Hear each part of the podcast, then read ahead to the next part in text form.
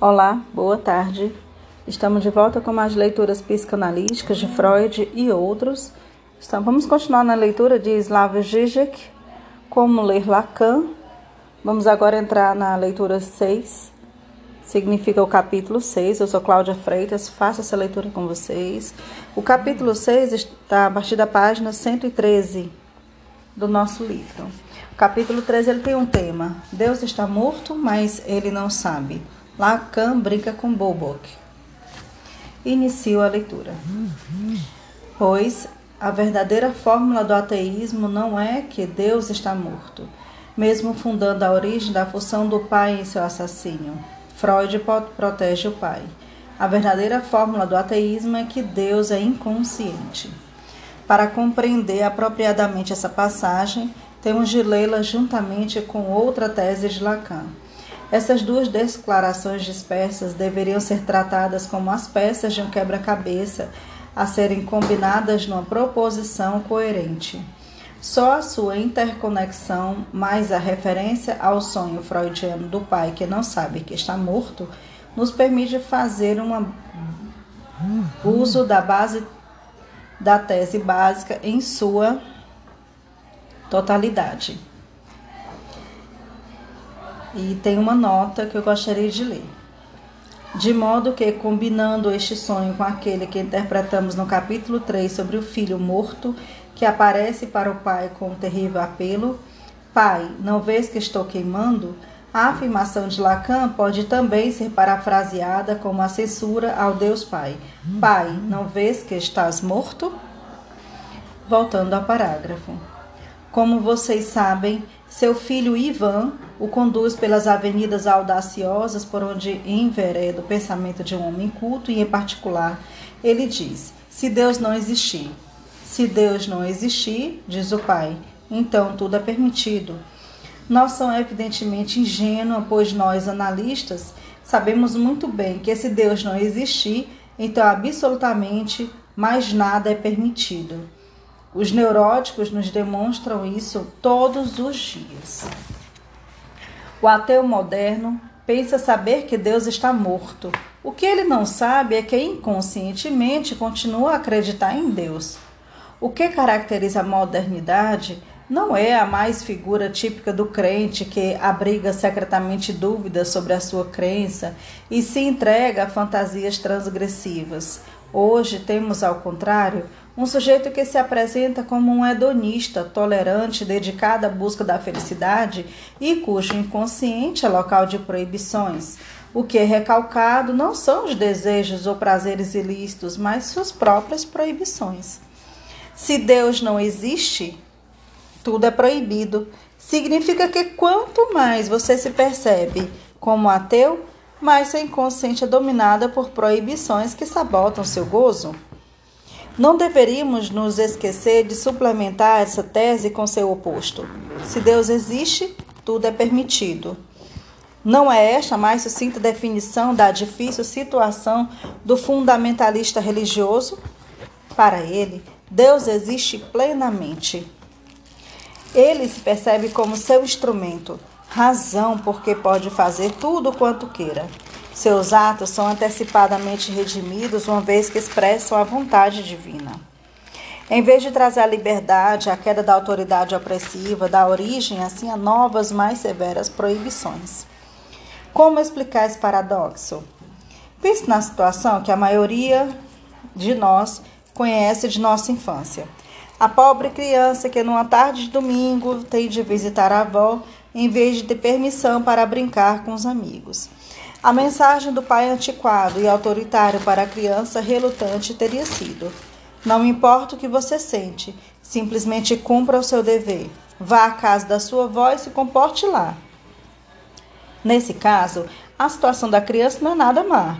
Embora obrigada a fazer algo que claramente não quer, conservará sua liberdade interna e a capacidade de, mais tarde, se rebelar contra a autoridade paterna. Muito mais difícil teria sido a mensagem de um pai não autoritário pós-moderno. Você sabe como sua avó a ama. Mesmo assim, não quero obrigá-la a nada. Vá apenas se realmente quiser. Todas as crianças que não são que não sejam tolas, isto é, a maioria delas, reconhecerão imediatamente a armadilha dessa atitude permissiva. Sob a aparência da livre escolha, há uma exigência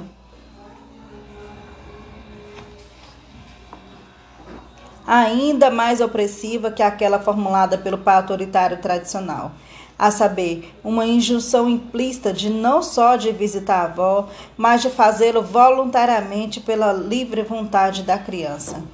Uma falsa livre escolha como essa é a injunção obscena do supereu. Ela priva a criança até de sua liberdade interior, prescrevendo não só o que deve fazer, mas o que deve querer fazer. Durante décadas, uma piada clássica circulou entre lacanianos para exemplificar o papel fundamental do conhecimento do outro.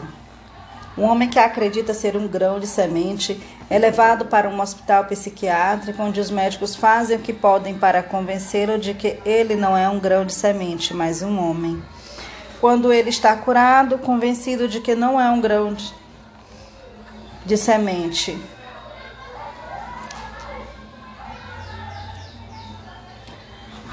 mas um homem, e lhe permite deixar o hospital e imediatamente volta tremendo. Há uma galinha perto da porta e ele tem medo de que ela vá comê-lo. Meu caro rapaz, diz o médico, você sabe muito bem que não é um grão de semente, mas um homem. Claro, eu sei disso, responde o paciente. Mas a galinha sabe? Aí reside a verdadeira aposta do tratamento psicanalítico. Não é suficiente convencer o paciente sobre a verdade inconsciente de seus sintomas. O próprio inconsciente deve ser levado a assumir essa verdade. O mesmo se aplica à teoria marxista do fetichismo da mercadoria. Uma mercadoria parece à primeira vista uma coisa extremamente óbvia, trivial, mas sua análise revela que ela é algo de muito complicado, abundando em sutilezas metafísicas e refinamentos teológicos. Marx não afirma, à maneira usual do discurso do iluminismo, que a análise crítica deveria mostrar como uma mercadoria o que parece uma entidade teológica misteriosa emergiu do processo comum da vida real. Afirma, ao contrário, que a tarefa da análise crítica é revelar as sutilezas metafísicas e refinamentos teológicos, no que parece à primeira vista apenas num objeto comum.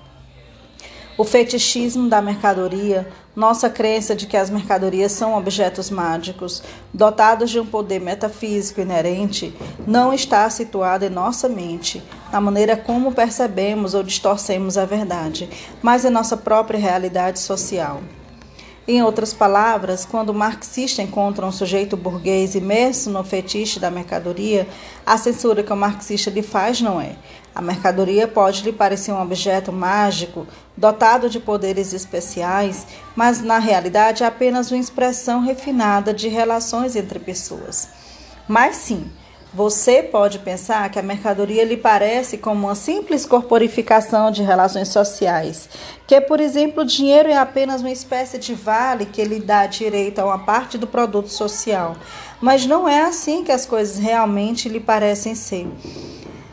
Em sua realidade social, por meio de sua participação na troca social, você revela o estranho fato de que uma mercadoria realmente lhe parece ser um objeto mágico dotado de poderes especiais. Podemos imaginar um burguês fazendo um curso de marxismo onde aprende sobre fetichismo na mercadoria. O professor lhe diz: Você sabe como são as coisas, que as mercadorias são apenas expressões de relações sociais, que não há nada de mágico nelas. Ao que o aluno responde: Claro que eu sei de tudo isso, mas as mercadorias com que estou lidando parecem não saber. Era isso que Lacan tinha em vista com a sua afirmação de que a verdadeira fórmula do materialismo não é Deus não existe, mas Deus é inconsciente. Basta lembrar o que numa carta a Max Brod, Milena Gezenka escreveu sobre Kafka. Acima de tudo, coisas como dinheiro, bolsa de valores, a administração da moeda estrangeira, máquina de escrever, são para ele totalmente enigmáticas, o que efetivamente são apenas não para nós, os outros.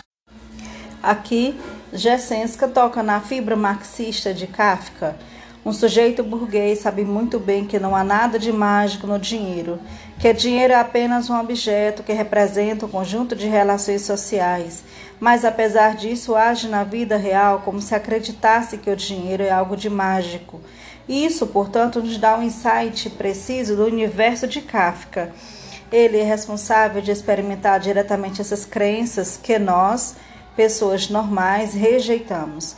A mágica de Kafka é que Marx chamava de a excentricidade teológica das mercadorias. Se outrora fingíamos publicamente acreditar, enquanto no fundo éramos céticos ou até mesmo nos dedicávamos à zombaria obscena de nossas crenças públicas, hoje tendemos a professar publicamente nossa atitude cética, hedonista, relaxada, quando dentro de nós permanecemos assombrados por crenças e proibições severas. E é contra esse pano de fundo que podemos situar o erro de Dostoiévski em seu conto mais estranho, Bobak, que até hoje se desorienta seus intérpretes. Dostoiévski forneceu a versão mais radical da ideia que, se Deus não existe, tudo é permitido. Essa bizarra fantasia mórbida é simplesmente produto da doença mental do próprio autor? Um sacrilégio cínico uma tentativa abominável de parodiar a verdade da revelação divina, tal como exposta na Bíblia Sagrada. Em Bobok, um literato alcoólatra chamado Ivan Ivante está sofrendo alucinações auditivas. Começo a ver e ouvir umas coisas estranhas. Não são propriamente vozes, mas é como se estivesse alguém do lado. Bobok, Bobok. Bobo, que bobo que é esse? Preciso me divertir. Saí para me divertir, acabei no enterro. Ele assiste ao funeral de uma distância relativa, depois se deixa ficar no cemitério, onde inesperadamente entreouve a conversa cínica e frívola dos mortos. Como foi acontecer que de repente comecei a ver coisas diversas? A princípio não prestei atenção e desdenhei, mas a conversa continuava e eu escutei. Sons surdos, como se as bocas estivessem tapadas por travesseiros. E a despeito de tudo, nítidos e muito próximos, despertei, sentei-me e passei a escutar atentamente. Ele descobre a partir dessas conversas que a consciência humana continua por algum tempo após a morte do corpo físico, durando até a total de, da decomposição, o que as pessoas mortas associam com horrível onomatopeia gorgolejante, bobok, uma delas comenta: o principal são os dois ou três meses de vida, e no fim das contas, Bobok. Sugiro que nós todos passemos esses dois meses da maneira mais agradável possível, e tanto e para tanto todos nos organizamos em outras bases. Senhores, proponho que não nos envergonhemos de nada. Os mortos, compreendendo sua liberta, liber, completa liberdade de condições terrenas, decidem se entreter contando histórias de sua existência durante suas vidas. Mas por enquanto eu quero que não se minta. É só isso que eu quero, porque isto é essencial.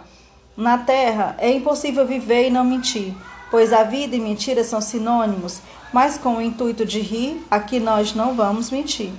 Aos diabos, ora, pois o túmulo significa alguma coisa. Todos nós vamos contar em voz alta as nossas histórias, já sem nos envergonharmos de nada. Serei o primeiro de todos a contar a minha história. Eu sabei, eu sabei sou dos sensuais. Lá em cima, tudo isso estava preso por cordas podres. Abaixo as cordas e vivamos esses dois meses na mais desenvergonhada verdade. Tiremos a roupa, dispamo-nos, dispamo-nos, dispamo-nos, gritaram em coro. O terrível fedor que Aiva Ivanik sente não é o cheiro de corpos em decomposição, mas um fedor moral subitamente das normais. Em vez disso, seu impulso é sustentado por um imperativo cruel do superior. Os espectros têm de se dedicar às suas atividades obscenas. Se, no entanto, os que o que os não mortos ocultam do narrador foi a natureza compulsiva de seu gozo obsceno, e se estivermos lidando com a fantasia religiosa, então há mais uma conclusão a tirar: que os mortos estão sob o encantamento compulsivo de um Deus perverso. Aí reside a mentira suprema de Dostoiévski. O que ele apresenta como uma fantasia aterrorizante de um universo ímpio é efetivamente uma fantasia gnóstica de um Deus perverso ou obsceno. Uma lição mais geral deveria ser extraída deste caso. Quando autores religiosos condenam o ateísmo, constroem com demasiada frequência uma visão do universo ímpio, que é uma projeção do reverso reprimido da própria religião. Usei aqui o termo gnosticismo em seu significado preciso, como a rejeição de uma característica fundamental do universo judaico-cristão, a exterioridade da verdade. Há um argumento esmagador em prol da última ligação entre judaísmo e psicanálise em ambos os casos, o foco incide sobre o encontro traumático com o abismo do outro desejante, com a figura aterradora de um outro impenetrável que quer alguma coisa de nós, mas não deixa claro que coisa é essa o encontro do povo judeu com seu Deus, cujo chamado impenetrável perturba a rotina da existência humana diária, o encontro da criança com o enigma do gozo do outro, nesse caso parental, é em claro contraste com essa noção judaico-freudiana, judaico-cristã, da verdade como baseada no encontro traumático externo, o chamado divino ao povo judeu, chamado Deus a Abraão, a graça inescrutável, todos totalmente compatíveis com nossas qualidades mais íntimas, inclusive com a nossa ética inata, tanto o paganismo quanto o gnosticismo, a reinscrição da postura judaico-cristã, outra vez no paganismo, concebe o caminho para a verdade como a jornada interior da autopurificação espiritual, como o retorno da pessoa em seu verdadeiro eu interior, a redescoberta do Kierkegaard que estava certo quando mostrou que a oposição central da espiritualidade ocidental é entre Sócrates e Cristo. A jornada interior de recordação versus o renascimento através do choque do encontro externo. Dentro do campo judaico-cristão, o próprio Deus é atormentador supremo, o intruso que perturba brutalmente a harmonia de nossas vidas. Traços de gnosticismo são claramente discerníveis até na ideologia atual dos cyberespaços. O sonho do cyberespaço, do self liberado de toda sua vinculação de seu corpo natural mediante sua transformação numa entidade virtual que flutua de uma corporificação contingente temporária para outra, é a realização científico-tecnológica do sonho gnóstico do self se livrando da deterioração da inércia da realidade material. Não admira que a filosofia de Leibniz seja uma das referências filosóficas predominantes dos teóricos do cyberespaço. Leibniz concebeu o universo como composto de mônadas, substâncias microscópicas, cada uma das quais vive em seu próprio espaço interior fechado, sem nenhuma janela para seus arredores. Não podemos deixar de perceber estranha semelhança entre a monadologia de Leibniz e sua comunidade emergente no cyberespaço, em que a harmonia global e o solipsismo coexistem estranhamente. Isto é, não é verdade que nossa imensão no cyberespaço avança de mãos dadas com a nossa redução. Há uma mônada leibniziana que, embora sem janelas que se abram diretamente para a realidade externa, espelha em si mesma todo o universo, cada vez mais. Somos mônadas, sem nenhuma janela direta para a realidade, interagindo sozinhos com a janela, com a tela do computador, encontrando apenas simulacros virtuais e, no entanto, imersos mais do que nunca na rede global, comunicando-nos sincronicamente com o globo inteiro o espaço em que os não mortos podem falar sem restrições morais, tal como imaginado por Dostoiévski, prefigura esse sonho no cyberespaço gnóstico. A atração do cybersexo é que, como estamos lidando apenas com parceiros virtuais, não há abuso. Esse aspecto do cyberespaço, a ideia de um espaço em que, porque não estamos interagindo diretamente com pessoas reais, ninguém sofre abuso e somos livres para dar rédea solta às nossas mais sujas fantasias, encontrou sua expressão máxima numa proposta que voltou à tona recentemente em alguns círculos dos Estados Unidos. repensar-se os direitos dos necrófilos, aqueles que desejam fazer sexo com corpos mortos, porque eles deveriam ser privados disso. Foi lançada a ideia de que, assim como pessoas autorizam que seus órgãos sejam usados para finalidades médicas, no caso de sua morte súbita, deveria ser permitido também autorizar que seus corpos fossem entregues a necrófilos. Essa proposta é a exemplificação perfeita de como a postura anti-abuso politicamente correta realiza a antiga intuição de Kierkegaard de que o único vizinho bom é um vizinho morto. Um vizinho morto, um cadáver, é um parceiro sexual ideal de um sujeito tolerante que tenta evitar qualquer abuso. Por definição, por um corpo morto não goza, portanto, também é eliminada para o sujeito que brinca com cadáver, ameaça perturbadora do gozo excessivo. Abuso é mais uma dessas palavras que, embora pareçam se referir a um fato claramente definido, funcionam de maneira profundamente ambígua e perpetram a mistificação ideológica. Em seu nível mais elementar, o termo designa fatos brutais como estupro, espancamento e outros modos de violência social que, é claro, devem ser implacavelmente condenados. No entanto, no uso concorrente do termo abuso, esse sentido fundamental transforma-se imperceptivelmente na condenação de qualquer proximidade excessiva com outro ser humano real, com seus desejos, medos e prazeres.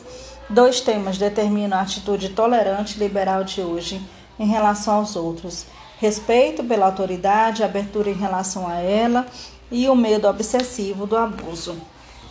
O outro é ótimo, contanto sua presença não invada, contanto que o outro não seja realmente o outro. A tolerância coincide com seu oposto. Meu dever de ser tolerante para com o outro significa efetivamente que eu não deveria chegar mais perto demais dele, que não deveria invadir seu espaço. Em suma, que eu deveria respeitar sua intolerância em relação à minha proximidade excessiva. Isso é o que cada vez mais emerge como direito humano, central na sociedade capitalista sardia, o direito de não sofrer abuso e de ser mantido a uma distância segura dos outros.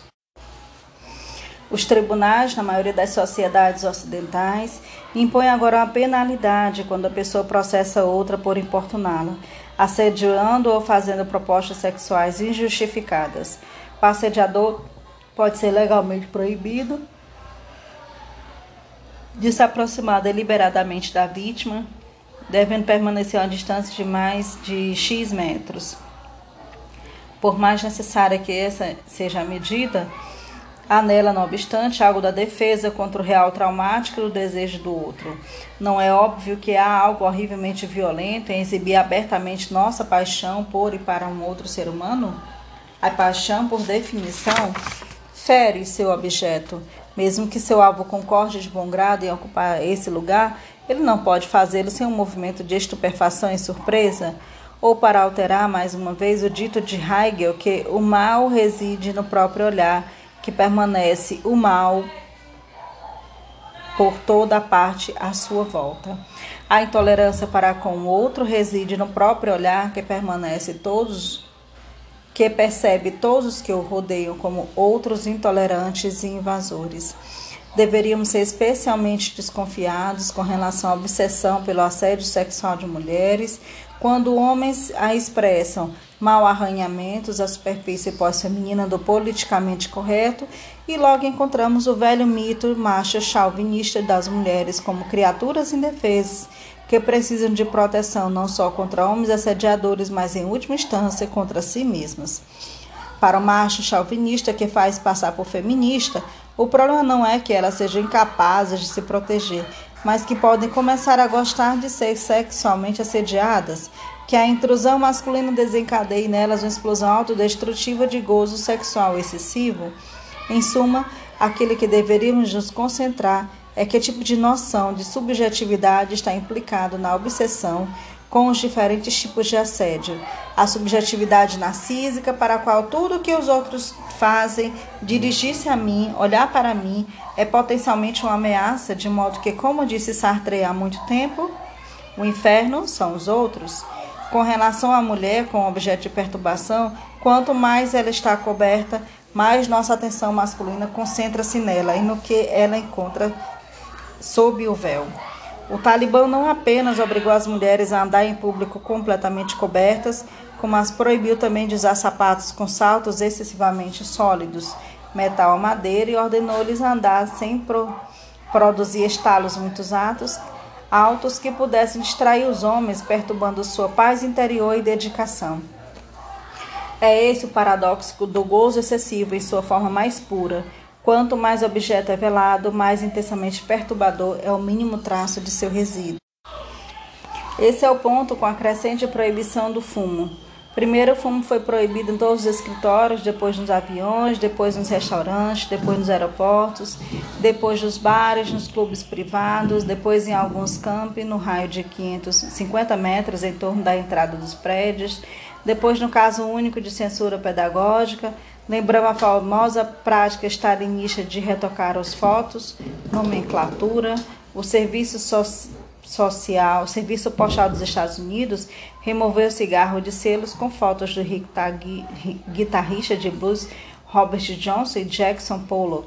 Essas proibições tempuravam o gozo excessivo e arriscado do outro, corporificado no ato de acender irresponsavelmente o cigarro e tragar profundamente com descarado prazer, em contraste com Yupse a la Clinton, que fazem sem o tragar, ou praticam sexo sem real penetração, ou comem comida sem gordura. De fato, como disse Lacan, quando Deus está morto, nada mais é permitido.